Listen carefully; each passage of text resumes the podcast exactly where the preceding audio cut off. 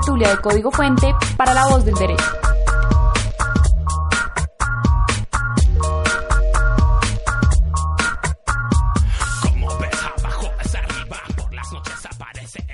Bienvenidos a una nueva emisión de En Contexto Radio Tertulia, un programa realizado por el Grupo de Investigación de Código Fuente e Investigación Aplicada para la emisora La Voz del Derecho. El día de hoy, como es habitual en este espacio, hablaremos sobre participación ciudadana.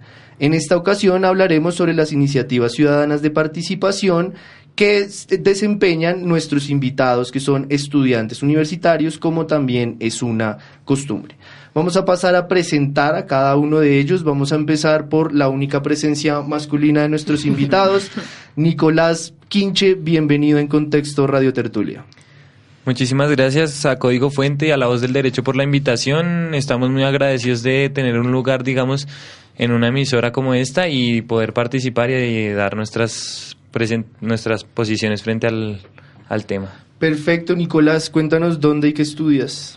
Yo soy, yo soy estudiante de antropología de la Universidad Nacional de Colombia, hoy alrededor de sexto semestre.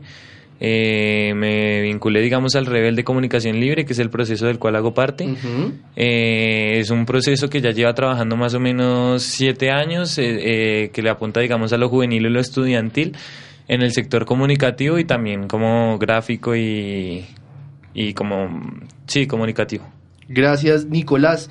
Nos acompaña también Natalia Suárez, estudiante de la Universidad del Rosario. Bienvenida, Natalia, en Contexto Radio Tertulia.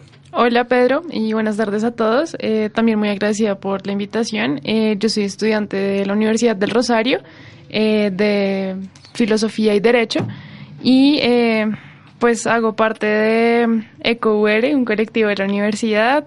tengo pues un refugio de perritos, se llama Peluditos con Futuro y eh, coordino el área jurídica de Techo, al igual que coordino el programa de educación para la paz en una comunidad, en Techo también, y coordino una parte del programa de la Universidad de Techo. Muchas gracias Natalia por aceptar nuestra invitación. Saludamos también a Leslie Caterino Stan de la FON. Leslie, bienvenida en Contexto Radio Tertulia. Hola, buenas tardes. Eh, gracias por estar acá. Eh, bueno, mi nombre es Caterina, estoy en sexto semestre de Ciencias Políticas en la Universidad de La Sabana y hago parte de la organización comunitaria LGBTIH Bogotá. Y ya. Gracias, Caterina, por aceptar nuestra invitación. María Paula Herrera, bienvenida a En Contexto Radio Tertulia. Hola Pedro, hola a todos, muchas gracias por la invitación. Me presento, mi nombre es María Paula Herrera, soy estudiante de Ciencia Política y Gobierno de la Universidad de Rosario Actualmente hago parte del colectivo Rosaristas por la Paz y soy voluntaria de la campaña presidencial de Humberto de la Calle. Gracias María Paula por aceptar nuestra invitación. Saludamos también, hoy estamos más saludables que de costumbre, a Camilo Jaimes Poveda, él es investigador, socio de Código Fuente. Camilo, un gusto tenerte en En Contexto Radio Tertulia. Pedro, ¿cómo estás? Muy contento. Hace mucho no te veía. Saludos a todos, a los que están, nos participan hoy en la mesa y démosle rienda suelta a este gran programa. Me parece perfecto. Antes de empezar, el último saludo, pero no el menos importante, para Camilo Guevara y Luis que están en el máster y nos prestan todo el soporte técnico a ellos. Gracias y podemos empezar con la editorial del programa de hoy.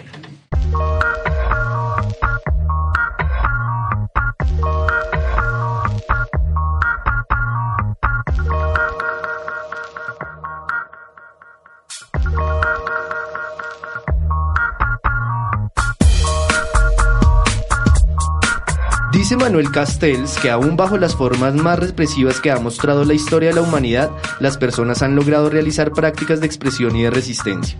Así, por ejemplo, ocurrió en los campos de concentración de los nazis durante la Segunda Guerra Mundial, donde los prisioneros desarrollaron sistemas de signos para mantenerse en contacto entre ellos, comunicarse sobre ciertos peligros, sobre posibilidades de fuga, sobre la situación de su familia, para conservar pertenencias familiares, para encontrarse, para conservar sus legados.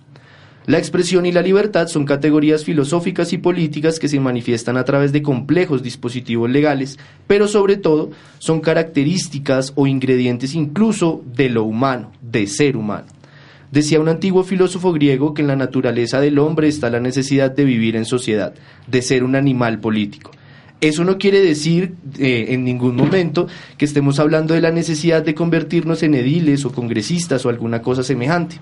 Lo que sí quiere decir es que nuestra naturaleza, en nuestra naturaleza está la necesidad de relacionarnos con los otros y de que muchas maneras intentamos intervenir en los asuntos que son públicos, en los asuntos que nos afectan.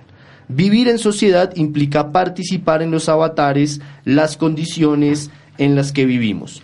Lo anterior adquiere un mayor sentido si vivimos en democracia, pues como sabemos en este tipo de sociedades el actor fundamental son las personas, los ciudadanos.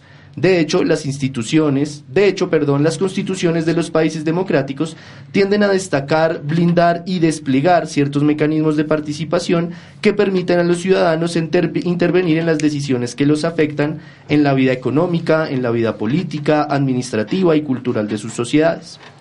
En el caso de Colombia, la Constitución plantea las elecciones, los plebiscitos, los referendos, las consultas populares como formas fundamentales de participación, a las que podríamos añadir también los cabildos abiertos, las movilizaciones o los plantones. Aunque los mecanismos estén identificados y reglamentados, los desafíos de la participación ciudadana son cada vez más numerosos y más complejos las identidades locales, los derechos especiales, las autonomías territoriales, las problemáticas medioambientales, la libertad de expresión, la diversidad sexual, entre otras causas, han tenido como característica un desafío constante al sistema político, al legal y al económico lo que ha tenido como consecuencia que la relación entre las autoridades y la ciudadanía cambie en términos y desborde lo que la Constitución concibe como esos mecanismos de participación pedagogías para la paz, proyectos de desarrollo local, iniciativas culturales, actos en nombre de la memoria, performatividades, acción directa, graffiti, intervención de espacios, investigación participativa, la lista es realmente extensa. ¿Cuál es la percepción que los ciudadanos tienen sobre esos mecanismos tradicionales de participación? ¿En realidad están agotados? ¿Tal vez pueden estar cooptados? Podríamos decir que la creatividad y la necesidad de intervenir en los asuntos públicos han tenido como resultado el desarrollo de formas alternativas de participación. Justamente para hablar de estos temas, para hablar de participación y responder a estos interrogantes, hemos invitado a cuatro estudiantes universitarios de la ciudad de Bogotá, quienes hacen parte de diferentes iniciativas que intentan promover la participación y la información de la ciudadanía en los asuntos públicos. Esa es la manera en la que vamos a empezar hoy nuestro programa de En Contexto Radio Tertulia. Y si están de acuerdo, les haría la primera pregunta a nuestros cuatro invitados. Podemos empezar por el primer planteamiento que hacía la editorial. ¿Consideran ustedes que esos mecanismos de participación tradicional, según sus experiencias, están agotados? ¿Cómo la ven ustedes? ¿A quién le gustaría empezar? Bueno, yo empiezo. Eh, María Paula. María Paula. bueno, en primer lugar, yo tengo una visión muy positiva de los mecanismos de participación ciudadana, porque sin esos mecanismos, pues no existe la democracia. Creo que lo puedo poner un, un punto así. Y creo que los mecanismos no están agotados. Ahorita creo que no, o sea, no están agotados. Y esto es o sea, podemos poner ejemplos. Primero, como el plebiscito se realizó el año pasado. Segundo, eh, la consulta que estaba, el referendo anticorrupción que estaba impulsando la senadora Claudia López. Eh, podemos poner también el referendo antitaurino que se cayó, pero estaba impulsando. Podemos poner, por supuesto, la revocatoria Peñalosa y después, anteriormente la, la revocatoria a Gustavo Petro creo que los mecanismos no están agotados y por ejemplo hay mecanismos de participación ciudadana que ya está se abusan en Colombia como la tutela. Estaba leyendo un informe de la Defensoría del Pueblo y dice que cada año aumentan más las tutelas en Colombia y sobre todo las tutelas que tienen que ver con la salud. Entonces, pues no están agotados, pero sí estamos yendo más, más allá de los, de los mecanismos tradicionales. Los mecanismos tradicionales no solamente los que son los que están en el artículo 103 de la Constitución, sino que los jóvenes nos hemos tenido que pues que es ser más creativos, salir a las calles, marchar, gritar, son cosas que la Constitución pues obviamente no especifica, pero pero que uno igualmente recurre. Nicolás, ¿cuál es la perspectiva a partir de un colectivo de información, de comunicación sobre, sobre este asunto de los mecanismos de participación? Yo creo que, digamos, los mecanismos de participación, como bien lo decía la compañera, no están agotados, más que sin embargo, la, los mecanismos de participación sí están tipificados y un poco puestos, digamos, en duda frente a los tradicionales, sobre todo. Yo creo que, digamos, los mecanismos como la votación electoral, esos están un poco en descrédito entre la población y que gracias a eso se han tenido que buscar eh, mecanismos alternativos. Yo creo que pondría, sumaría tu lista de ejemplos, las consultas mineras que se han llevado a cabo en distintos municipios de en distintos municipios del, del, país, digamos, y, que, y que, que, conforman, digamos, una de las formas de participación alternativas y que, digamos, los medios de comunicación alternativos estamos encargados, digamos, de mostrar y darle, darle a la gente esa, esa parte, esa información, porque los medios, digamos, tradicionales de comunicación, los medios hegemónicos, están un poco cooptados, digamos, por, los, por, por intenciones y por, por poderes económicos, por ejemplo como lo son Ardira Lule, los grupos como Santo Domingo, que le, tildan un poco, digamos, a, los, a las medios de comunicación una forma de decir las cosas. Entonces los medios de comunicación, digamos, estamos un poco en la tarea, en la, en la necesidad, digamos, de, de articularnos y poder darle a la gente una alternativa, digamos, para poder opinar con información argumentada. Catherine. Pues yo creo que el problema de los mecanismos tradicionales de participación van en que son muy burocráticos. Entonces, eso también desincentiva a la comunidad que los utilice. El hecho, no sé, hablo desde mi posición en, la comunidad LGBTI, que somos minoría, en el sentido de querer hacer un referendo, querer hacer un plebiscito, podríamos encontrar el 5% de las firmas que necesitamos, pero de aquí a que se haga una votación y podamos encontrar más del 50% o más de los dos tercios, es prácticamente imposible. De por sí que esperar a que la registraduría vea que las firmas sí son, que se den todos esos trámites, es muy burocrático y hace que se pierdan esos mecanismos de participación y como han dicho mis compañeros, tenemos que buscar otros que sean más fáciles, que sean más rápidos. Igual como esta división de la esfera política y la esfera privada también se ha hecho cada vez más con los años, pues no o sea, tampoco tenemos como ese incentivo de estar más tiempo en la, en la esfera pública. Entonces necesitamos algo más rápido, necesitamos marchas, necesitamos movilizaciones, algo que no sea tan burocrático y tan de técnicos y no tanto como de instituciones que cada vez son más difíciles de acceso para la ciudadanía. Ok, Caterín, Natalia. Bueno, pues yo estoy de acuerdo em, con Leslie. Em, en cuanto a que los mecanismos eh, tradicionales eh, de participación ciudadana son tremendamente burocráticos, eh, desde mi experiencia con el referendo antitaurino colombiano, cuando lo intentamos. Eh, creo que fue una experiencia totalmente desagradable en realidad, no solamente por la burocracia y por la imposibilidad y frustración que nos generaba recolectar tantas firmas sin presupuesto y además encontrarnos con la registraduría que dejaba vencer los términos para contar las firmas a pesar de todo nuestro afán y todo nuestro esfuerzo. Eh, nos encontramos también con amenazas de las águilas negras, por ejemplo, eh, nos pusieron incluso una bomba. Eh, después los medios de comunicación dijeron que nosotros habíamos puesto la bomba al frente de la iglesia y que queríamos matar a los religiosos, que los animalistas éramos satánicos, bueno, en fin. Esto salió incluso en RCN, Caracol, bueno, todos los medios. Entonces, en realidad, yo creo que pues los medios de participación eh, tradicionales sí son un poco Mm, difíciles de alcanzar para la ciudadanía.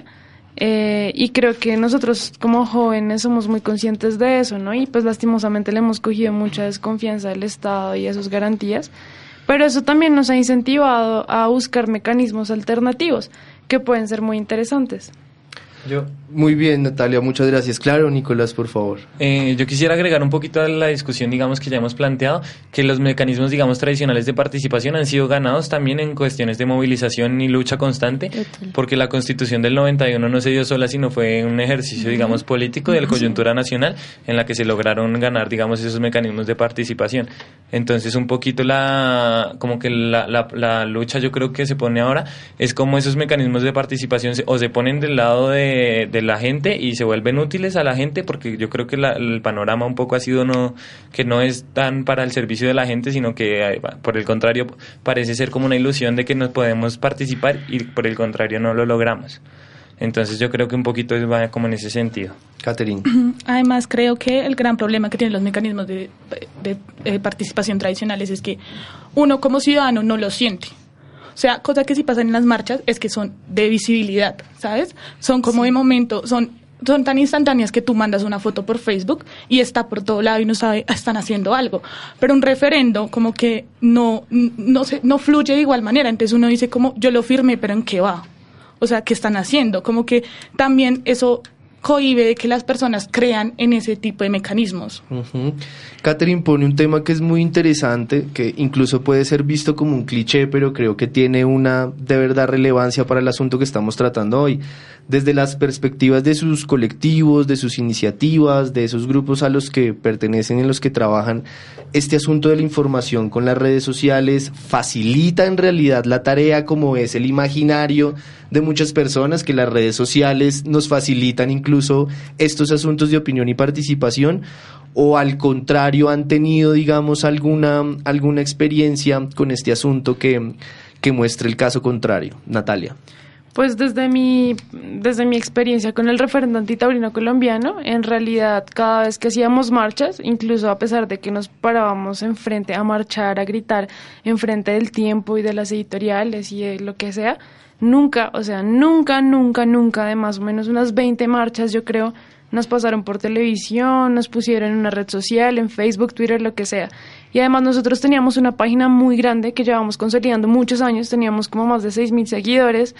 Eh, ¿Y qué pasó? Nos la hackearon, nos cerraron la cuenta. Eh, bueno, además de atentar contra Batman Roberto Camargo, que era el que, eh, como el representante, eh, nos, nos hacían muchas cosas, o sea, era ridículo, en verdad era ridículo la cantidad de cosas que hacían por medio de las redes sociales. Y a pesar de que sí es cierto que pues en la era de las comunicaciones y eso las redes sociales nos faciliten transportar las ideas de un lado al otro del mundo de manera muy veloz, eh, pues también es cierto que permite un montón de, o sea, permite tergiversar un montón la información y permite que también los medios de comunicación eh, tradicionales eh, muestran lo que quieren y ya. Y pues nosotros sabemos y somos conscientes de que la mayoría de la población atiende a estos medios de comunicación. Y pues si no les beneficia lo que nosotros estamos dando eh, a la sociedad, pues obviamente no nos van a mostrar y de hecho nos intentan vetar. Entonces creo que pues son esos dos, esas dos perspectivas encontradas. Nicolás. Eh, en el sentido de lo que tú hablas, yo creo que la tarea, digamos, está en los medios de comunicación alternativos y no hegemónicos, la difusión, digamos, desde el lado de la gente, digamos, nosotros nos posicionamos desde una comunicación alternativa, desde una comunicación estudiantil y juvenil, que no es la misma desde la que separan, digamos, los medios hegemónicos de comunicación, que son los grandes canales de televisión. Yo creo que un poquito la, la, la, la tarea de las redes sociales es en las movilizaciones y en la, en la participación ciudadana, digamos, como lo hemos planteado, viene siendo que permiten una difusión tanto previa, digamos, de, la, de los eventos y una comunicación, digamos, una, una amplia mm, divulgación, digamos, de, de, los eventos, como posterior, ¿no? Digamos, yo también creo que las imágenes luego de las marchas, luego de todos los de todos los tipos de expresión ciudadana, las imágenes de los grafitis, por ejemplo, en las redes sociales, de otras formas expresivas, también permiten, digamos, alcanzar un público más amplio del que se alcanza, digamos, en la sola práctica, en la sola, en el solo ejercicio, digamos, puntual en tal momento. Yo creo que, y lo más importante frente a lo que tú decías, sí, claro, dentro, o sea, seguramente hay muchos medios de comunicación que, que, que están en contra, digamos, de, la, de las posiciones que uno asume, pero lo, lo, rico de eso es que nutre el debate y que por lo menos la gente puede informarse y tomar una posición al respecto, ¿no? Catherine. Sí, pues yo estoy completamente de acuerdo, o sea, como un lado positivo y un lado negativo en todo, pero digamos desde mi perspectiva y desde mi experiencia, para nosotros las redes sociales fue todo, sobre todo para la marcha del 2 de julio. O sea, nuestra organización llevó a 3.100 asistentes, solo nosotros, y fue por medio de redes sociales, fue un evento que creamos en Facebook con un mes, mes y medio de anterioridad donde en serio estábamos en constante comunicación. La, o sea, el evento era no vaya solo a la marcha. Entonces eran todas estas personas que querían ir, pero iban, no querían ir solos. Entonces podíamos encontrarnos, nos podíamos comunicar mejor, ¿sabes? O sea, y pues como somos tan pequeños, digamos así, no tenemos la posibilidad de ir como a otros medios más masivos. Entonces, en este caso, yo creo que las redes sociales sí fue súper importante para nosotros, o sea, y de por sí para toda la marcha. O sea, se, se, ha demostrado que la mayoría de personas que fueron a la marcha fue gracias a conocimiento por medio de redes sociales. Además, muy importante eso de crear comunidad, ¿no? Eso de no vaya solo la marcha Muy- y genera, genera comunidad de una vez, muy, muy importante. Sí, muy, muy- y muy expresiva y muy profunda la, la frase que, que adoptaron esta, la, la comunidad LGTBI. Pero entonces yo aprovecho para preguntar, es la comunidad LGTBI, LGTBI ha sido una de las comunidades que a pesar de ser discriminada históricamente ha conseguido mucho, no solo a nivel nacional, sino internacional, hace falta mucho y hace y se necesita hacer más. Pero sin embargo, lo, lo bonito de ellos es que han podido desde esas actividades que no son legales, que no están dentro de la legalidad, sino están por fuera de, o pues no por fuera de ella, pero no se consiguen como un mecanismo de participación, han logrado cambiar el chip y entrar en la legalidad y ser eh, reconocidos por esos mecanismos legales. Entonces quisiera un poco decir cómo, cómo pasar de estas manifestaciones y estos comportamientos vía eh, redes de comunicación a la legalidad que en, lo ulti- en últimas es lo que permite reivindicar esos derechos. Pues bueno, yo creo que lo más importante es, como había dicho Pedro, lo importante es lo- las redes sociales es crear la comunidad. A partir de que tenemos como crear la comunidad, tenemos un empoderamiento de los individuos, tenemos un empoderamiento de la comunidad LGBTTIQ, podemos hacer de que ellos luchen por sus derechos, de que puedan ir, de que seamos más. Al, no, no será lo mismo que le pongan cuidado a dos, tres personas a cuando llevamos tres mil o 85 mil personas, que es el promedio que fue este año. Entonces, es como ver que podemos hacer cier- cierto tipo de presión, que podemos seguir visibilizando a la comunidad y con solo empoderar a la comunidad y decirles como todos nosotros podemos, podemos luchar por esas demandas, podemos luchar por nuestras necesidades, creo que cuando tenemos esa soberanía popular, ahí es donde se puede pasar al marco de la legalidad, por decirlo de esa forma. Pero yo creo que sí, para nosotros sí fue súper base las redes sociales, porque es muy fácil de o sea, es muy fácil de que lo compartas con tus amigos, de que tú como heterosexual puedes decir, yo no voy a ir a la marcha, pero tengo un amigo homosexual, tal vez no vaya, le paso el link, hacemos comunidad y no solo eso, o sea, también somos un grupo de apoyo, entonces a partir de la marcha sabían que, tienen personas que tienen las mismas experiencias o que les pueden colaborar. Entonces, a partir de ellas fue donde empezamos a empoderarnos y a partir de la empoderación como pueblos que podemos hacer todas estas marchas, podemos seguir haciendo peticiones, poder seguir recurriendo a nuevos mecanismos de participación. Muy bien, los invito a ustedes, eh, nuestros participantes el día de hoy, pero también a nuestra audiencia, a que escuchemos nuestra siguiente sección, que es el Salpa Afuera. En el Salpa Afuera, los investigadores de Código Fuente justamente van a la calle y buscan un poco de información y de respuestas sobre estos temas que estamos trabajando.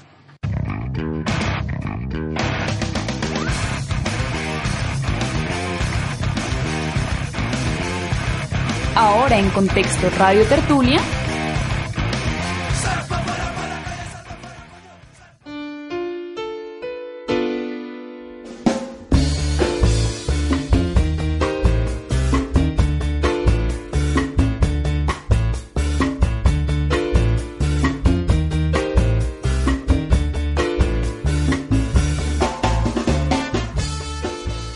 las ideas habituales sobre la participación política es que ésta se reduce a lo estrictamente electoral. Sin embargo, si algo nos ha mostrado la historia en repetidas ocasiones es que la influencia que pueden ejercer los ciudadanos sobre los asuntos públicos depende de cuestiones más complejas e integrales. Ejemplo de eso es lo que el intelectual catalán Manuel Castells denomina como movimientos sociales. Para mí es importante distinguir entre movimientos sociales y movimientos políticos. Los movimientos políticos para mí son aquellos que hacen relación directa al poder del Estado, intentando cambiar tanto dentro de ese Estado las relaciones de fuerza como cambiar el Estado en su conjunto. Y por Estado entiendo al conjunto de las instituciones, y no solamente el gobierno. Los movimientos sociales son aquellos que producen nuevas ideas, nuevos proyectos de organización de la sociedad. Crear nuevas ideas, proponer nuevos proyectos, intervenir en la vida social de diversas maneras, ¿son también formas de participar? ¿Podemos decir que existe una nueva manera de hacer política? Una nueva forma de hacer política significa ampliar el sentido y la significación del ejercicio político, más allá de los reducidos marcos institucionales y de la llana práctica electoral, reivindicando la acción social como componente cardinal del quehacer político. ¿O será que estamos pecando de optimistas? Participación no se la pidamos mucho a la filosofía. Participación tenemos que exigirse al arte y la cultura por su vocación de lo colectivo. Promover actitudes, valores y emociones que promuevan la diversidad. Lo diverso. Casi uno podría decir que vivir en un país donde hay 7 millones de desplazados y la ciudad de Quibdó puede tener casi el 40% de desplazamiento, implica prepararse para los conflictos interculturales. No es solo la mesa de La Habana, somos nosotros y nosotras mismas que tenemos que cuestionar el nexo con la otredad. Los investigadores de Código Fuente Investigación Aplicada salieron a la calle para preguntarle a las personas, ¿qué es participar? ¿A qué les suena eso? Es la democracia, es luchar por los derechos de las personas, de uno mismo, los deberes. El gobierno colombiano tiene que escuchar al, pueblo, ¿no? Tiene que escuchar las, opiniones, lo que uno piensa, eh, lo que uno no está de acuerdo. La participación política es un derecho de todos los ciudadanos.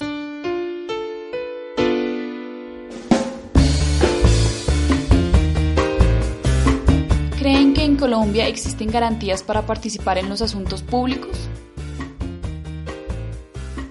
Yo creo que la unión hace la fuerza y si todos los jóvenes no, o todas las personas nos uniéramos, pues yo creo que, que sí podríamos hacer respetar ese derecho. Yo creo que la unión hace la fuerza y si todos los jóvenes no, o todas las personas nos uniéramos, pues yo creo que, que sí podríamos hacer respetar ese derecho. Pues el gobierno no, no, escucha la opinión de, la gente trabajadora, sí, pues no, escucha la opinión de la, de, la, de la gente que la suda así, con las uñas. En este país, sin garantías para esa participación política, no es más que una ilusión ese derecho.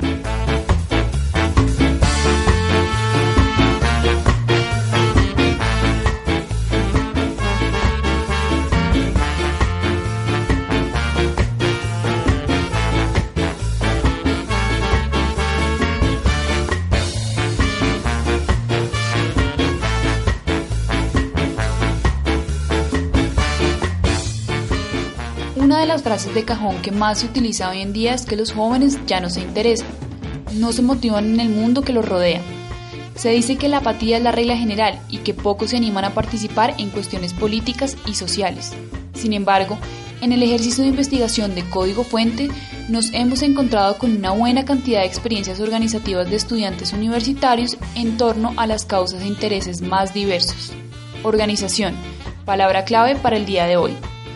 Por eso aprovechamos la presencia de nuestros invitados y les preguntamos, ¿qué motiva a los jóvenes a organizarse? ¿Qué los motiva a ustedes a participar en lo que hacen? ¿Es cierta esa idea del desinterés y la apatía?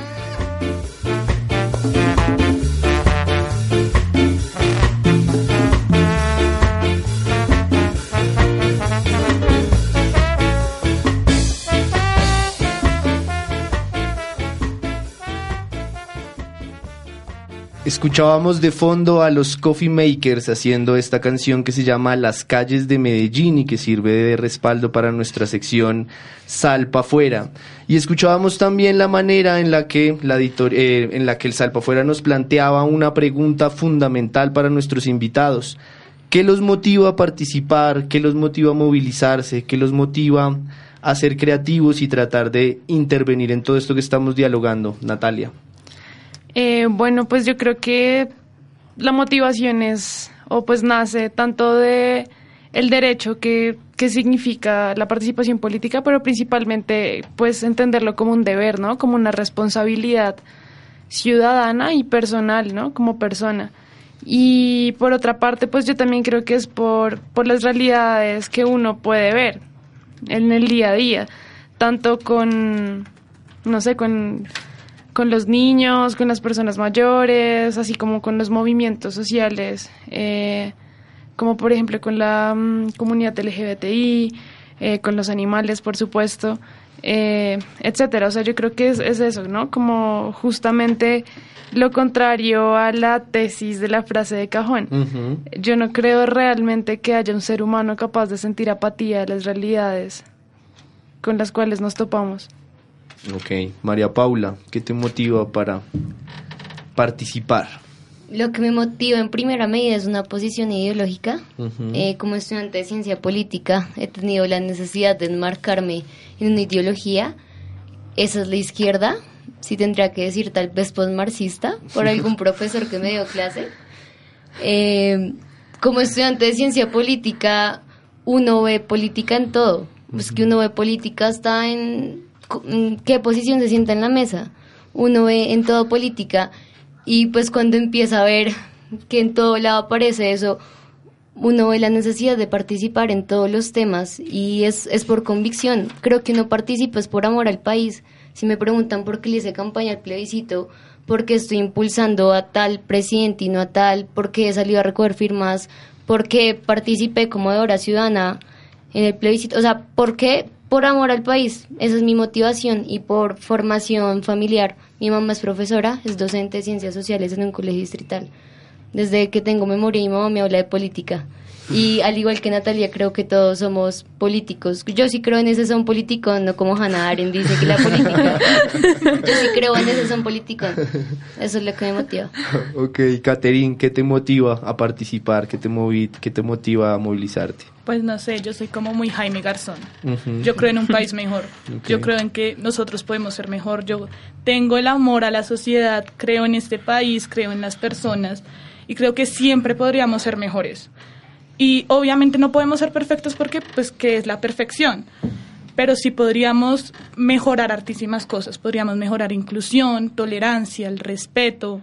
Podríamos hacer desde las, o sea, cualquier cosa, si tú no tengas que estar metido de lleno en una organización, en una campaña, además, con tus actos, con cambiar desde tu perspectiva, creo que eso es lo que a uno lo motiva, o sea, como que también uno no ser tan egoísta en decir como esto no me afecta a mí, entonces pues no es mi problema, sino también como ponerse en los zapatos de los demás. Entonces yo creo que eso me motiva, como ver que por, si yo puedo hacer algo, ¿por qué no hacerlo?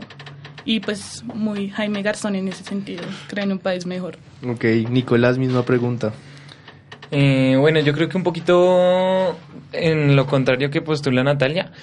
Yo creo que la, la participación, digamos, no se, no, no se asume como un deber, tanto así, sino más como un interés, digamos, que, que le nace a las personas y que las mueve.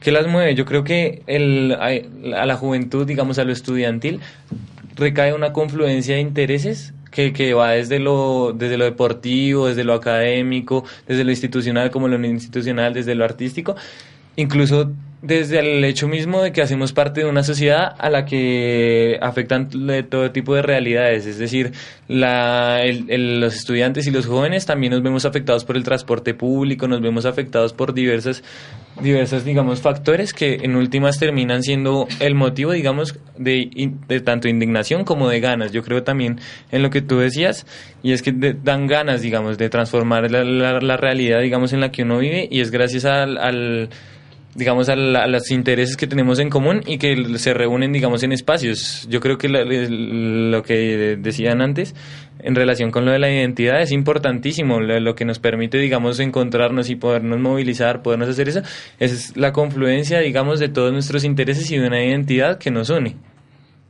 Una de las cosas que se planteaba en lo que acabamos de escuchar es sobre las garantías de participar en política en este país.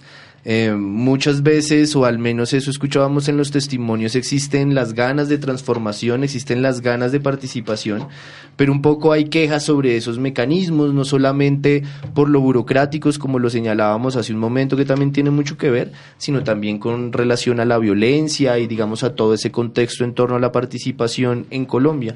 La pregunta es muy concreta. ¿Creen ustedes que existen garantías?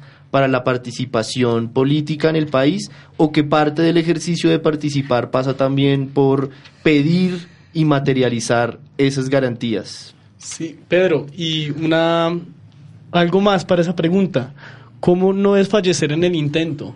¿Cómo no encontrarse con esa burocracia o con esos requisitos que para mal o para bien están, son y van a permanecer hasta que no empecemos a cambiar el chip? Pero eso nos pone una dificultad. ¿Cómo hacer que esos movimientos que los que estaba hablando Castells no desfallezcan y no se queden en un impulso juvenil? Natalia. Gracias. Eh, pues hablando desde la experiencia, lo que ya les comentaba el referendo antiterrorista colombiano, tuvimos inconvenientes en cuanto a nuestra propia seguridad. Eh, del mismo modo, una vez fuimos a hacer una investigación en Puerto, Puerto Gaitán, en Campos Rubiales, que es donde se adelantan los procesos de exploración y explotación petrolera, en una comunidad que es indígena, la cual está expuesta sin educación, agua, servicios públicos de ningún, de ningún sentido, eh, bueno, en fin. Y eh, eh, nos quedamos ahí, queríamos quedarnos tres días, sin embargo solo pudimos quedarnos una noche. Durante todo el tiempo que estuvimos nos persiguió una camioneta de Pacific Royales y llamaron a mi mamá a amenazarla, a decirle que me tenía que volver a Bogotá porque si no me iban a matar. Y al líder social, que era indígena, que era de los pocos que hablaba español ahí, le mataron a la hija por ser líder social. Se la descuartizaron cuando se fue, o sea, cuando estaba de noche, se la descuartizaron el día siguiente él se dio cuenta por la mañana. Entonces, bueno, ese tipo de experiencias son un poco complicadas, pero lo importante es que finalmente logramos que la exploración em, in situ, que era del proyecto STAR, eh, no se siguiera adelantando porque no tenía autorización del gobierno y eso lo logramos con el, con el SENA, con eh, un periodista por los derechos humanos que se llama Vladimir y con el Ministerio de Agricultura.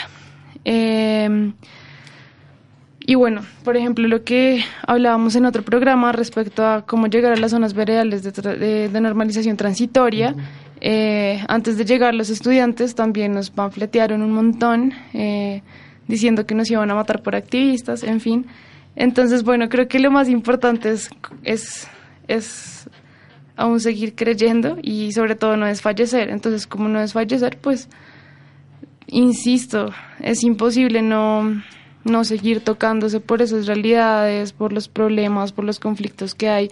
Y yo creo que si uno de verdad siente como esas ganas por mejorar el país, y uno de verdad siente ese sentido de pertenencia, esa identidad con las causas, con las personas, con lo que ha visto, en realidad yo creo que todas esas cosas que le pasan a uno son inclusive lo contrario a fallecer. ¿Por qué? Porque uno no quiere darle rienda suelta y uno no quiere tener miedo, uno no quiere dejar que ganen. O sea, uno antes se motiva más y quiere seguir luchando. Y creo que es un poco eso, pensar en, en los demás, en el amor, por lo, como decía María Paula, en el amor por, por el país, por las personas con las que uno ha compartido en estas actividades. Y pues yo sí de verdad lo veo como, pues a diferencia de Nicolás, lo veo como un deber en el sentido como muy, como eh, eh, de, de, responsabilidad social, de que eso es lo que uno debe hacer eh, como persona, ¿no? Es, emplear su libertad encaminada a, a mejorar y a ayudar a los demás. María Paula. Creo que las garantías dependen del tipo de participación que tú estás ejerciendo. Ahorita estoy siendo voluntaria en la campaña de Humberto de la Calle. Por supuesto, ahí no tengo mayor riesgo que una persona en Twitter me diga comunista. ya se lanzó, se lanzó, mire. No lo había dicho, chiva. Chiva. Pero eh, cuando tú estás en otro tipo de participación, pues obviamente te expones más. Por eso digo, las garantías dependen del tipo. Si tú estás en algo un poco más polémico, en algo de extracción minera, grande, algo más grande, en contra de una multinacional, en contra de una figura política muy grande, pues las garantías van a ser mínimas. Pero pues si uno está en una participación que está pro al gobierno, que está pro al sistema, pues no vas a tener ningún problema. Eh, cuando yo estoy haciendo la veeduría electoral con el MOE, pues uno anda muy prevenido, sobre todo en el plebiscito, uno decía cualquier cosa puede pasar. Y pues las garantías que uno le ofrecen pues igual pues no no son muchas. Uno cuando habla son los veredales pues uno sabe la de Dios o sea uno de joven está tan dispuesto a todo, tiene tanto afán a ayudar el país, que uno a veces ni siquiera se preocupe por la seguridad. O sea, créeme que lo de las garantías es algo que yo nunca me había planteado cuando me meto a ser voluntaria tantas cosas. Uno simplemente lo hace, o bueno, yo simplemente lo hago. Pero insisto en la posición, depende. Depende. Catherine. Sí, igual. Pienso que también depende. O sea, las garantías son muy ambiguas tan solo saber, no sé, cuántos líderes sociales han muerto hasta ahorita, este año, y que el gobierno salga a decir que no son muertes sistemáticas y uno dice, no, no para nada. Entonces, son demasiado ambiguas las garantías. Pero también creo que la despreocupación de los jóvenes, porque es como una despreocupación como hacia el futuro, como queremos hacer las cosas ya, queremos que cambiemos ya, pero todavía seguimos pensando en un futuro, pero mejor. Entonces no que, tampoco pensamos como mucho en las eh, si hago tal cosa será que si me protegen o no. Por ejemplo, nosotros que hacemos campañas de visibilización, cuando salíamos a la marcha que no nos gritaban por la calle y uno era como en cualquier momento en serio puede pasar algo, pero como que uno está diciendo también con una actitud positiva súper bien como no esto va a salir adelante, no va a pasar nada. Estamos en una, o sea, queremos fomentar la tolerancia, pero venimos precavidos en que nos van a hacer algo, entonces también es como una doble moral. Entonces decíamos como no, o sea, vamos a ser tolerantes, nos vamos a respetar todos, y creo que las garantías sí dependen mucho. Tal vez con el nuevo estatuto de la oposición mejoren las garantías, quizás, espero que sí, y que eso sea, que tampoco se quede solo en el papel, que en serio sea más, que lo materialicen más y tal vez más jóvenes sean capaces de participar. Ok, Nicolás. Bueno, yo siento un poco que lo de las garantías también, un poco en la vida, lo que ustedes vienen diciendo, sí están en una disputa constante, digamos, las garantías dependen de la, de la, del tipo de actividad que uno esté realizando y entonces en ese sentido no es garantía, es decir, uno tiene garantías para la participación en lo que uno quiera participar. No puede ser participación para unas cosas y participación para otras. Y aquí en, Colombia es evidente que la participación en ese sentido no ha estado garantizada. Es decir, eh, el caso de la UP que pagó con sangre eh, a, litros, a, sí, no como que es la muestra de, que la, de la que la garantía, digamos, para la participación aquí en Colombia no está garantizada, pero yo creo que tiene que seguir en la disputa y que uno no por eso puede, tiene que dejar entonces de participar y que ahí se acaba la construcción, digamos, de, una, de un nuevo sueño, digamos, de país o de una nueva sociedad en la que todos estamos abocados, ¿no? Es decir, no, no por eso uno puede dejar de participar sin tener que, sino que las garantías tienen que ser ganadas, igual que se ganó en la Constitución de 90, del 91 las garantías para la participación, por ejemplo. Em, de pronto un poco apelando a la experiencia de cada uno de ustedes, eh, me gustaría preguntarles cuáles son esos mecanismos eh, que están utilizando en sus causas, en sus campañas, justamente para poder participar. Eh, hay algunos que tengan una prioridad por encima de otros, ya hablábamos el caso de las movilizaciones, desde luego, y todo lo que eso ayuda a la visibilidad y al impulso de las causas, pero digamos, hay otro entre la baraja de mecanismos o de propuestas o de iniciativas que ustedes han creado o disfrutado em, que destaquen alguno, alguno en particular? Pues sí, por ejemplo, creo que todo el tiempo les he hablado un poco de mecanismos que no son tradicionales o protegidos, eh, digamos, legalmente o pues por el aparato constitucional, entonces les quiero hablar de otros. Eh, entre esos, pues como les... Ah, pues yo, yo trabajo en el área jurídica de techo. Eh, y eh, trabajamos con comunidades. Entonces hemos logrado por medio de procesos legales eh, que en realidad no son muy utilizados, eh, legalizar barrios, procesos de urbanización, llevar servicios públicos y sobre todo y lo primordial que yo creo es que en los desalojos que se realizan en los asentamientos informales humanos em, nunca se cumplen las garantías y de hecho muchas de las personas que habitan allí en estos asentamientos son personas de especial protección constitucional porque o son eh, ancianas, o son niños, o son em, desplazados, o son población indígena, entre otros. Eh, por lo cual hemos usado mecanismos que, como mi compañera María Paula ya lo mencionaba, a veces pueden parecer muy abusados, abusados, pero en realidad son muy efectivos, como por ejemplo la tutela, los derechos de petición para pedir información. Eh, digamos, también hemos adelantado procesos de titulación, de declaración de pertenencia para asegurar eh, pues la vivienda y, la titulación, es decir, que puedan tener la propiedad eh, a su nombre.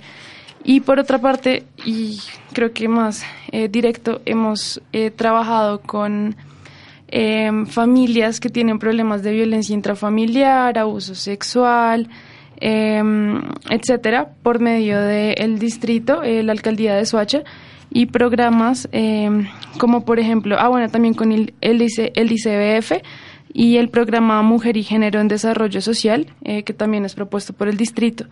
Eh, también nos han dado refugios para estas mujeres, nos han dado escuelas para los niños, nos han dado un montón de subsidios, entonces creo que pues en ese sentido eh, también se pueden encontrar eh, muchos mecanismos de participación porque uno que pues afortunadamente ha logrado tener el conocimiento puede funcionar como puente entre las instituciones del Estado y las comunidades que pues necesitan de eso. Ese punto me parece muy importante, Natalia. Eh, en esa experiencia se puede advertir eh, algún agenciamiento, algún empoderamiento de las comunidades que son eh, o que se benefician con estas acciones o digamos que ya no institucionalmente, pero sí sigue habiendo como una dependencia un tercero que pueda, digamos, solventar algunos asuntos. ¿Cómo ves tú eso? Sí, por supuesto, pues las comunidades en las que yo trabajo son en Soacha, Usme Ciudad Bolívar, son absolutamente periféricas, en ellas no llega la policía porque consideran que es muy peligroso. Eh, cuando hay tiroteos o cosas por el estilo, en verdad no llegan, cuando hay agresiones a las, a las mujeres o a los niños tampoco llegan, entonces la presencia estatal es casi nula. En realidad, muchos de hecho son desmovilizados, hay, de todo tipo de población en realidad. Así que pues no conocen mucho de los mecanismos de participación y es por esto que cuando uno llega como hola soy abogado pues claro, de una se te tiran encima como sí, por fin tengo a alguien que me va a ayudar y me va a llevar a esas instituciones. Y no es la luz, la luz, el derecho no es la luz en este caso. No, de hecho yo he tenido muchos eh, problemas, como Pedro bien lo sabe y María Paula, con el derecho, pero eh, con el trabajo que he desarrollado en Techo me he dado cuenta de que es, es en realidad eh, un mecanismo muy efectivo si se utiliza bien eh, y así como puede generar cosas muy malas y se puede tergiversar la ley y los procesos y a veces puede ser burocrático y bueno, mil cosas. Creo que es de saber coger esas herramientas y esos mecanismos, de saber hurgar un poco, de buscar, porque encontrar estas instituciones no es nada fácil. Pero una vez las encuentra uno, ya, o sea, empoderarse y empoderar a las comunidades y transmitir la información y que ellos mismos sean los líderes sociales y que ellos mismos se ayuden, pues entre sí se den cuenta de que no necesitan de un abogado pedante para acceder a esas instituciones. Del doctor. De un doctor, exacto. María Paula.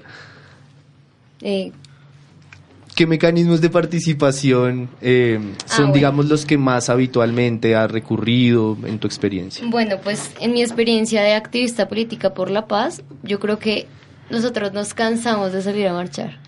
O sea, bueno, cansamos a la gente porque uno nunca se cansa de marchar. Yo feliz marchando todos los días. Pero pues hubo una necesidad por, por lo que tú hablabas, como es una respuesta inmediata eh, es una idea que por medios audiovisuales, por, por redes sociales, se, se expande de una manera increíble. Después de, del plebiscito se hizo una marcha del silencio. La acogida fue increíble. Días antes estuve en la organización de la marcha y se decía como, bueno, en esta marcha la idea pues no es crear más polémica, que todos estemos en silencio, eh, que no haya una insignia política. Por supuesto, los de la JUCO aparecieron allá gritando como siempre, pero pues yo no leo ningún problema a eso. Eh, tratamos de no bloquear las vías. Entonces, siempre cuando uno hace campaña de paz, lo primero que uno hace es salir a la calle y también hicimos pedagogía, pero pues fuimos muy pendejos porque hicimos pedagogía entre nosotros y muy poco pedagogía con los demás. ¿Y qué más medios usamos? Pues videos. Hicimos mucho entre nosotros. Ahorita con la campaña Humberto de la Calle la cosa es muy chistosa, es muy distinta. Ahorita estaba viendo un grupo de WhatsApp que vamos a salir a trotar con Humberto de la Calle el próximo domingo a hacer propaganda política. Entonces, jóvenes trotando con Humberto. Ya es un contexto distinto. Antes o después de la valeriana sería. Después de la. después de la. Entonces, y también nos tienen una invitación al Congreso Internacional eh, de Arauca, de territorios araucanos. Entonces, ahorita mi participación obviamente es muy distinta a la que yo estaba acostumbrada con los temas de paz porque era un trabajo muy tú con tu compañero, tú marchando, tú hablándole a la gente, ahorita con la campaña es como la reunión, la reunión con los liberales, eh, mirar si Humberto tiene la agenda, es, pero es una participación válida también, son distintos tipos de participación, pero pues todos, todos a mí me parecen chéveres. Salir a tratar con Humberto me parece interesante. Catherine. Ah, pues no soy tan experta en utilizar tutelas o demás. Digamos que lo de nosotros, la movilización, pues al ser una organización comunitaria, lo que nos interesa son las bases. Entonces, ese empoderamiento de la comunidad, nuevamente ya están cansados del empoderamiento, pero todo es empoderamiento. Es salir de este estatus de sociedad heteronormativa, de, de por sí la organización es organización comunitaria LGBTIH, porque la H es que también somos una organización de inclusión, pero solamente los homosexuales y la identidad de género y los heterosexuales también entramos. Entonces, es empoderar a la comunidad. Eso es como lo que lo básico que hacemos, como empoderar, apoyarnos unos a los otros. Obviamente las movilizaciones pues son principales la marcha de cada año del Pride, pues es donde tenemos o tenemos que estar porque es la mayor visibilización de la comunidad LGBTTIQ pero, o sea, son como eso, sobre todo son las bases, o sea, es empoderar a la comunidad. Creo que a partir de que tú le digas a una comunidad, nosotros te vamos a ayudar como medio entre institución y tú para que sea más fácil. El hecho de que, digamos, ahorita en, septiembre tengamos la Feria Diversa del Empleo en la, en la Plaza de, Bolívar, que hagamos muchas eh, campañas con la Secretaría de Educación, que hagamos también, digamos, en la parte de Fontibón con la Secretaría Social de la Red de Afecto para la, para la comunidad LGBTI, donde vienen, te dan charlas, tú también puedes acudir a ellos, donde hay gente especializada, hay psicólogos, hay abogados, porque pues uno tampoco se las sabe todas y uno tampoco puede ayudar a todo el mundo por igual, porque son diferentes contextos. Entonces es más eso, es como empoderarlos, como decirles, ustedes pueden hacerlo, mostrarles los diferentes mecanismos, porque creo que también esa es una falencia creemos que hay mecanismos, pero no sabemos cuáles y tampoco sabemos cómo ejecutarlos. Entonces creo que eso es lo que nosotros hacemos como organización comunitaria, empoderarlos y educarlos de una u otra forma. Bien, la solidaridad es un punto fundamental en el proceso organizativo, desde luego. Nicolás. Bueno, digamos que nosotros como medio también creemos un poco que la, la participación, digamos, la que es útil, la que de verdad construye, digamos, una sociedad y que de verdad moviliza, y es la, es la que es apropiada y que nace, digamos, desde las iniciativas de la gente, ¿no? La que la gente sale a marchar por voluntad, la que la gente sale a, votar, digamos, en una consulta minera porque de verdad no está de acuerdo con la, con la minería, ¿sí? Entonces nosotros consideramos, digamos, que la participación que es útil y que construye de verdad y que de verdad eh, participa es la, es la, es la empoderada y la que, la que la gente se, se, se apodera, digamos, también en el sentido de que tú hablabas. Eh, de eso. Yo creo que, digamos, nosotros como medio hemos apuntado, digamos, en, una participación, digamos, un poco en doble vía, ¿no? Tanto participando nosotros como participando con la gente. Eh, nosotros, digamos, hacemos una tarea de, difusión, por ejemplo, de mover, digamos, las luchas de la gente en diversos ámbitos, en todas las esferas, digamos, políticas, y siempre pretendemos estar con, del lado de la gente, pues, digamos, no sé si han visto lo, lo que está aconteciendo ahorita con el mochuelo alto, digamos, lo de la lo del basurero de Doña Juana. Digamos, eso nosotros también pretendemos estar ahí porque pues, pretendemos que creemos que es una movilización, digamos, justa y que nace desde la gente, desde la iniciativa, digamos, popular. Entonces, desde ahí, digamos, partimos como para organizarnos y apuntar, digamos, a nuestros objetivos. Además que también apuntamos, digamos, un, en, en, la intervención, no solo en la difusión, sino también en la intervención, digamos, de espacios públicos. Hacemos, hacemos muralismo, hacemos eh, eh, presentaciones artísticas, foros académicos, para que la gente también esté, eh, o sea, la participación no es únicamente la que la que pone una posición, digamos, en torno a algo en una, en una agenda política, digamos, sino también es la movilización que, que, construye el día a día, digamos, la movilización de la gente que por el deporte, la movilización de la gente por cualquiera de sus intenciones, que también es totalmente válida. Camilo. Una, eh, pues se ha hablado aquí que una, una de las herramientas fundamentales para estos movimientos y para estos em, mecanismos de participación es no solo la organización, sino como hacer, hacer comunidad y que las iniciativas se den por comunidad, por la comunidad y para la comunidad. Pero eh, ustedes dos tocaban un punto muy importante que es la educación y la información. desde su punto de vista, cómo hacer, qué otras herramientas eh, se pueden utilizar o cuáles han sido las más efectivas para transmitir la información que se quiere y para educar a esa gente que hay unos mecanismos que también los podrían llevar a, a conquistar o a, al objetivo que, que está dentro de ese movimiento. Claro. A ver, eh, nosotros, digamos, la herramienta comunicativa que más hemos utilizado son las redes sociales, digamos, en Facebook, el Rebelde Comunicación Libre ha crecido, ya llevamos un, un, tiempo, digamos, creciendo orgánicamente en redes sociales, pero yo creo que no nos quedamos solamente ahí, yo creo que eso, eso aporta, digamos, en la, la difusión y, digamos, la, la, en general el debate, pues pero yo creo que lo que de verdad toca las fibras sensibles, digamos, de la gente y de la sociedad, trasciende un poco el ámbito de las redes sociales y llega, directamente a la gente, es la que construye directamente con la gente, la que el moral, digamos, está en, los barrios de las personas, en las universidades, cuando pasan tocan digamos las fibras sensibles y lo que de verdad afecta a la gente. Entonces yo creo que eso es lo que más permite la movilización y digamos el interés que, que se genera en torno, digamos, a la, a la movilización social. Catherine. Bueno, nosotros lo que hacemos es, claramente defendemos tres derechos, que es el derecho a trabajo, el salud y educación, pero lo que nosotros hacemos es hacerlo por herramientas creativas. Entonces lo que hacemos es hacer actividades deportivas, culturales y recreativas, donde no solo somos nosotros los que hacemos una obra de teatro mostrando algún hecho común en la comunidad, sino que también se involucra en la sociedad a la que se le estamos plasmando. O sea, tenemos un grupo de baile donde los chicos van y se ponen tacones y bailan, pero no es el hecho de que, ay, sí, son gays bailando en tacones, no, es el trasfondo de ellos, que ya alcanzamos una libertad de expresión, ya alcanzamos una libertad de personalidad y que no está mal que tú tengas expresiones de género. Entonces, es como buscar diferentes herramientas que no sea como la carreta de siempre, mira, tú puedes hacer esto y esto y esto. No, no es solo eso. Por ejemplo, eh, también septiembre, octubre tenemos cinco charlas en colegios públicos de Fontibón, donde vamos a hablar de educación sexual diversa pero no vamos a llegar como profesores que son como súper hartos, que hay que mamera, ellos que van a saber de... Perdón. pero tú eres la excepción. pero de colegio, profesores de colegio que sí son como, ay, qué jartera y demás pero que si llegamos como de otra forma, llegamos como en serio a tocar. y esa es la otra cosa, somos jóvenes hablándole a jóvenes.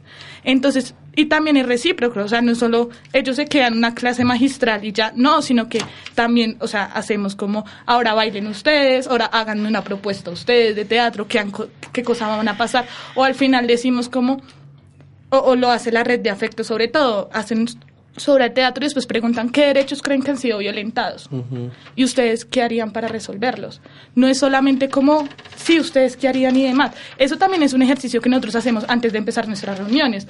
Puede sonar muy yoga, muy hippie, lo que sea, pero si nos sentamos y somos como, ¿qué problemas hay? ¿Ustedes qué están haciendo por los problemas?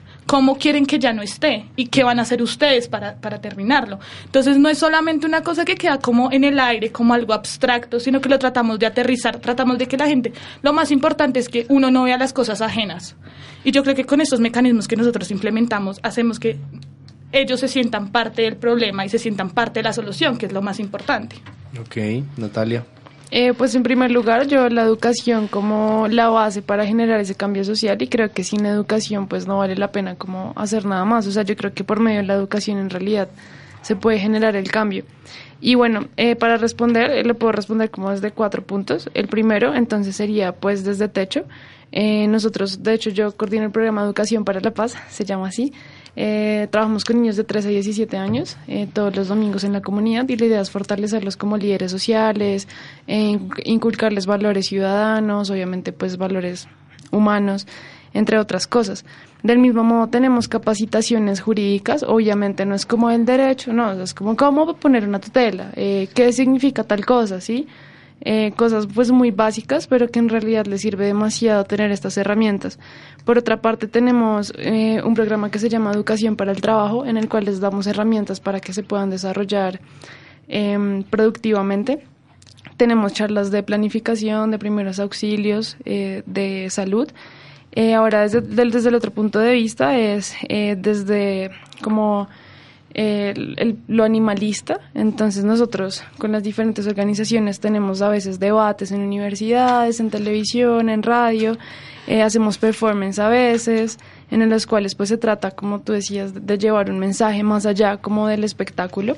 Em, tenemos em, explicaciones, por ejemplo, acerca de mesas de difusión del veganismo, en donde se explica cómo no, nosotros no comemos solo pasto, de verdad, eh, em, y cosas por el estilo. Em, ahora bien, en cuanto a EcoUR, que es el colectivo de la universidad preocupado por el medio ambiente, eh, hacemos visualizaciones, foros, artículos académicos, debates, eh, con María Paula hemos ido a sembrar árboles, entre otras cosas. Y bueno, pues creo que principalmente es eso. Ok. María Paula. Es que realmente ahorita que el panorama, ustedes participan mucho, pero en la campaña Humberto me limito. me limito a hacer muchas cosas. Pues hablando específicamente de participación, la primera vez que yo hice un voluntariado fue hace un año y medio. Eh, fue en Cerro Norte, que es un sector de Usaquén, que uno piensa que Usaquén está bonito, pero hay una parte de Usaquén pues que no.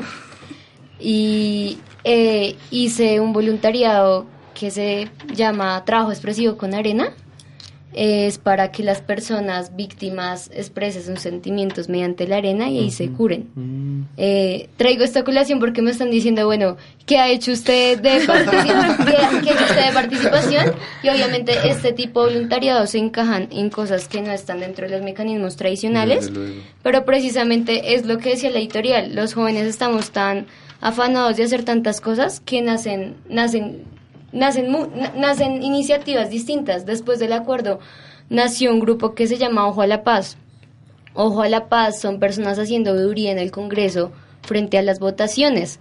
Ayer precisamente iba a entrar como, pues como eh, invitada de Ojo a la Paz, pero no me dejaron entrar. Y justo ayer se estaba votando sobre la reforma política. Sí, claro. Y ese tema se quería pasar por Fast Track, que es un tema que no se debe pasar por ahí. Entonces, pues el punto hoy es que se han creado una cantidad de cosas porque si el Estado no da respuesta o el gobierno no da respuesta, pues uno de joven entra a organizarse, uno entra de voluntario de techo, uno entra a un movimiento, uno crea un movimiento, uno participa en la MOE, uno se toma Humberto, se toma Humberto, se toma fotos con Humberto, uno se toma la valeriana. Se toma la valeriana con Humberto, uno eh, como que ve la necesidad de participar en algo, en, fuera de lo normal, pero en algo, o sea, yo creo que todos hemos hecho cosas acá extrañas con tal de participar. Hace poquito rayé al frente de la oficina de Humberto de la calle presionando para que se lanzara. Llegó la policía a las 3 de la mañana a sacarme. Pero, pero es que participar en política es, o sea, participar en política es incluso hablar sobre participación. Participar en política es todo. Ustedes no me lo van a creer, pero el tiempo se acabó. Eh, queremos darle las gracias desde luego por haber participado en nuestro programa, por haber aceptado la invitación. Eh, puede que esto suene a, a, otra frase de cajón como otras que usábamos, pero el hecho de sentir, de intuir, de encontrar, ya no hablemos de jóvenes y ya no hablemos de estudiantes, sino gente realmente comprometida con los asuntos públicos es, es realmente esperanzador. Eh, desde luego los micrófonos de código fuente y de contexto y de la voz del derecho están abiertos. Eh, finalmente, para que nos despidamos todos, quisiera hacer una pequeña ronda de un minutico para que nos regalen sus conclusiones y desde luego para que le compartan em, a la audiencia cualquier contacto, cualquier lugar de la red donde los puedan buscar, donde puedan estar atentos a las actividades o bien de ustedes o de los colectivos a los que pertenecen. Natalia. Gracias. Eh, pues también lo último que quería mencionar respecto a participación es que pues motivar un poco a la gente a que a que se den cuenta de que cualquier acto, por pequeño que parezca que hagan, en realidad va a tener un impacto gigante. Por ejemplo, en uno de los voluntariados de, en el cual soy clown o payasa hospitalaria, eh, me he dado cuenta de que la sensibilización que uno tiene en el área de la salud es inmensa. O sea, el hecho de que se vea a los pacientes como seres humanos, sintientes, etcétera, a veces eso se olvida y se normaliza un poco. En cuanto al contacto, em, pues Eh, creo, no sé qué tan seguro sea dar mi número de celular, pero lo haré. Entonces, eh, pues porque sí, claro, o sea, la verdad me interesa mucho que se unan a Techo o a cualquier otro movimiento y pues creo que muchas veces uno piensa que el voluntariado está súper lejos, pero en realidad las posibilidades de participar están en todas partes. Entonces, pues yo soy Natalia Suárez y... O que te busquen en Facebook mejor. No me van a encontrar. no. Bueno, listo. Eh, pues mi número es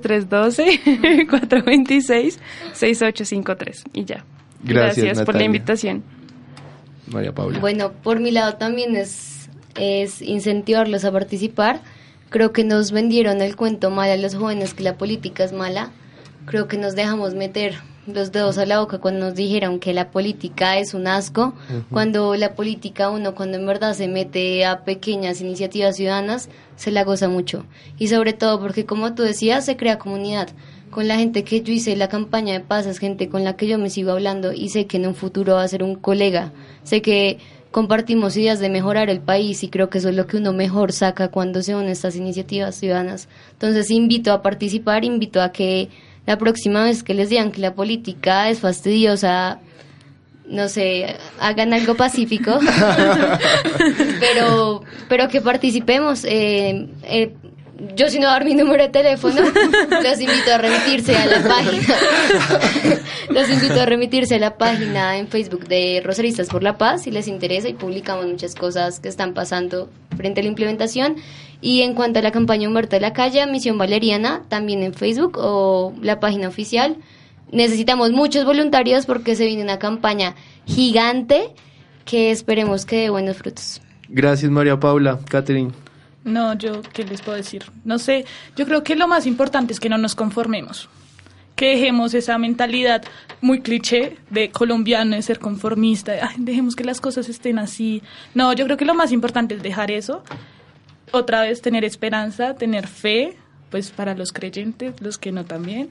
Creer en el amor a la patria y nada, seguir participando mucho. Todo, todo lo que uno haga es participación. Y así sea, puede sonar bobo, pero así sea, compartir una publicación en Facebook sirve hartísimo.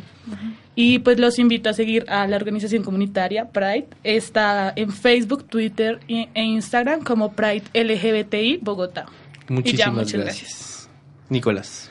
Eh, bueno, yo creo que solo queda decir, o bueno, recordar un poco que la sociedad es la única capaz de ponerse las riendas y, de verdad transformar de todas las formas posibles con la participación en lo que se quiera, en lo que se pueda, en lo que se interese. Es la única forma en la que se puede llegar a consumar, digamos, una transformación social. Y bueno, digamos, el contacto también es el Rebelde Comunicación Libre. Estamos en Facebook, Twitter, Instagram y hace poquito, más o menos unos, unos cuantos meses, lanzamos nuestra página web que es el rebelde.info. Entonces, pues para que estén informados, ahí estamos publicando noticias tanto de divulgación, de actualidad, de, de coyuntura, como de opinión. Esto fue en contexto Radio Tertulia para La Voz del Derecho, un programa de Código Fuente Investigación Aplicada. Mi nombre es Pedro Rojas. Nos escuchamos en otra emisión.